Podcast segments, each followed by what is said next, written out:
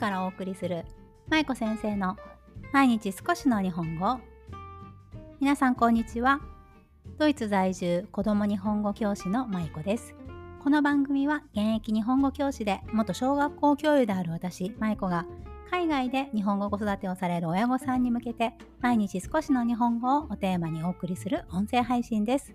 さあ今日は10月も終わりに差し掛かりましたが今日はですねほっこり会を久しぶりにこちらの無料配信でしたいと思います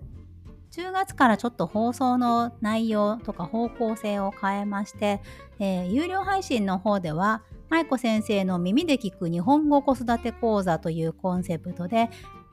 えー、バイリンガル教育とか継承語教育関係の専門書や論文の解説をしていくということをやっています。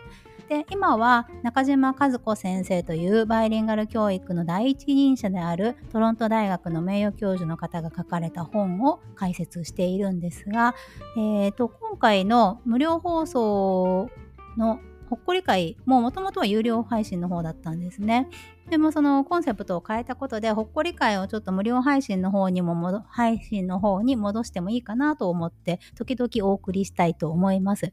さあ今日のほっこり会なんですがあそもそもほっこり会というのは私が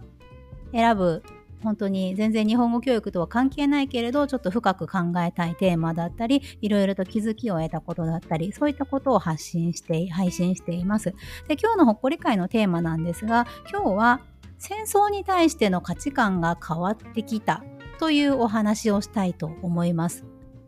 ね日本語教育全然関係ないでしょ？でもねこういうふうにいろんなことに思考を巡らせて考える時間って非常に大切だと私は思っているんですね。やっぱりそういうふうに考えていくことで親も思考に深みが出てくるしそういった言葉親が自分で学んだ言葉を子供に伝えていくっていうのがとても大切だと思っているのでできるだけアンテナを高く張っていろいろな物事をキャッチしながら忙しいを言い訳にせずいろいろと考えていきたいなと、まあ、綺麗事ですがね、そういうことを思ってるわけです。さあ、それでね、もう本題になかなか行き着かない。本題なんですが、今日は戦争に対しての価値観が変わってきた変わ変わってきたというお話をしたいと思います。で、どういうふうに変わってきたかということなんですが、結論から言うと、一概に誰が悪いということは言い切れないなというふうな考え方に変わってきたということです。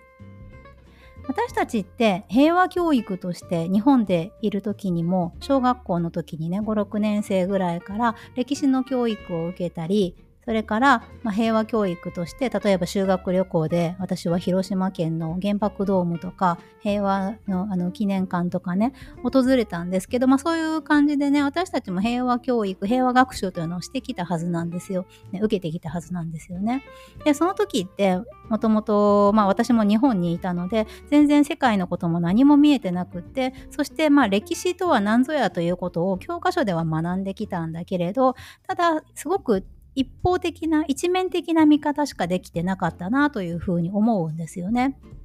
ただ今もうドイツに結婚してドイツに移住してもう結構経ったんですが、まあ、そういうふうに移住をしてその日本を外から見始めるとあなんか今まで自分が持ってきた戦争に対しての価値観とか考え方が全然違うなっていうふうにね今になってすごく思うんですね。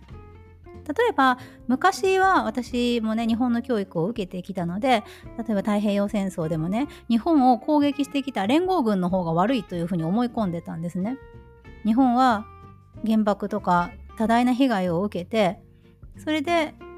そういうふうな被害をもたらした国が全て悪いと思ってたんです。もちろん原爆はいけないことだと思うし、あれは間違えていたと私も思うけれど、でもその背景を考えたり、まあ、自分で調べたり、そういった歴史のある場所を訪れたりして初めて知ったことが最近になってたくさんあって、ね、その例えば日本を攻撃してきたその連合国が悪いっていう話にしてもねでもよくよく考えてみると日本だって中国とか韓国とか東南アジアなどに対して侵略戦争をしてるわけなんですよね。で真珠湾の奇襲攻撃もそうですよね。日本は戦争のために奇襲攻撃をしたかもしれないけれどその時犠牲になった人人たちのことは棚に上げて私たちは原爆で大きな被害を受けたっていうことは難しいなっていうふうに最近すごく思うようになってでまあね、あの、こういった戦争の話とか歴史の話ってセンシティブな話題なので、多分私と考え方が違ったり、批判的になったりされる方ももしかしたら、ね、いらっしゃるかもしれない。嫌な気持ちになる方もいらっしゃるかもしれないけれど、ただ、その、何が言いたいかっていうと、戦争をただ一面的に見るんじゃなくて、やっぱり多面的に見ていくことが必要だなということをね、最近改めて感じているんですよね。で、先日私の両親が、まあ、先日って言っても結構前だけど、夏にね、今年の夏に、あのー、遊びに来てくれたんですよ。ドイツにね。で、その時にベルリンの方まで遊びに行って、で、ベルリンの近くのポツダムという場所、皆さんもお名前聞かれたことあると思いますが、あの、ポツダム宣言がね、が受諾された、あの、ポツダムという町があるんですね。で、そこの町に両親と一緒に行ってきました。で、その時にそのちょうどポツダム会談が行われたセツリエンホフ宮殿、ちょっと名前言いにくいんですけど、セツリエンホフ宮殿という、まあ、宮殿、宮殿があってね、宮殿というか、まあ、あの、お家のような感じなんですけれど、まあ、そういうところがあって、そのポツダム会談が行われた部屋を見学したんですよね。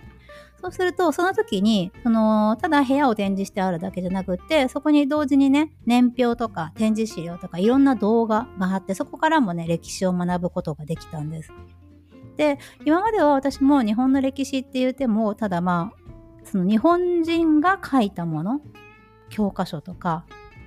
ブログとか、まあ何でもいいんですけど、資料とか、日本人が日本人の立場から書いたものからの情報がほとんどだったから、あまりこう、なんだろう、歴史に対しても、うんとやっぱり日本からの見方という視点がすごく強かったなって思うんですがでもそのポツダム宣言ポツダム会談の部屋を見学してその歴史のこともねいろいろと動画なども含めて学んでいくとあ私が今まで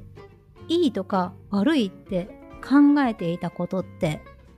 なんだろうどの立場かによって全然違うなっていうふうにまあ当たり前といえば当たり前なんですがすごく感じました。うんなので自分の国としてね自分のその主体的なこうこっちの立場からするとやっぱり日本は被害をたくさん受けたしうんダメなところもいっぱいあったけれどやっぱり被害者っていうような気持ちが結構強いかなっていうふうに思うんですよ日本人としてね。でもその自分たちがしたことについてもちゃんと目を向けるべきだなというふうにすごく思いました。そのセチリンを吹いた時にね。で、まあいい悪いって一概に言えないし、多分それは決められないと思うんですよ。戦争とか、まあどちらの立場の人もいるから。でも、ちゃんとそれを多面的に見て、何が真実だったのかとか、自分たちはどういうことをしてきたのかっていうことも含めて戦争って見ないといけないなっていうふうに思いました。今世界中ですごく悲しい戦争がたくさん行われてますけどやっぱりそのどっちがいい悪いじゃなくって戦争自体がねそもそももちろんしてはいけないことだけれど、うん、やっぱりそのニュースを見る私たちもどっちが私たちは私はこっちの立場ですっていうのはもちろんいいと思うけれどでも反対側の立場もしっかりと見ていく必要があるなと思いながら最近すごくニュースを聞いています。はい。そんな感じでちょっとまとまってるかどうかわからないけれど、今日はそんなお話をさせていただきました。で、最後に戦争とか平和を学ぶためにはやっぱり私絵本がいいかなというふうに思っているんですね。あの、テレビで悲惨な映像とかが流れてくると、子供も、もう大人もそうですけど、すごくショックを受けますよね。で、私も今の、まあ、戦争を見ながら、息子にできるだけそういったあの描写をね、見せたくなくって、あんまテレビ、うち全然つけないんですけれど、ね、ネットとかも見せないんですけれど、そう。でも、やっぱり絵本で少しずつ教えていくことは必要だなというふうに思ってるんですね。そのマイルドに平和学習をしていく、最初はね。そう。っていうことも必要だなと思っていて、最近私が買った本の中ですごくいいものがいくつかあったので、ちょっとだけ紹介させていただきます。小林豊さんという方がいらっしゃって、絵本作家の方がいらっしゃって、その方が書かれている世界一美しい僕の村世界一美しい僕の村という絵本があるんですね。で、この小林豊さんは、この本だけじゃなくていろいろとまあ、あの戦争関係の本絵本を出されていてどれも素晴らしいんですけれどこの「世界一美しい僕の村」っていうのはアフガニスタンでもともとあった国その小林さんが訪れた時にもともとあった国が結局、まあ、戦争でなくなってしまったという国国でね村ですねそう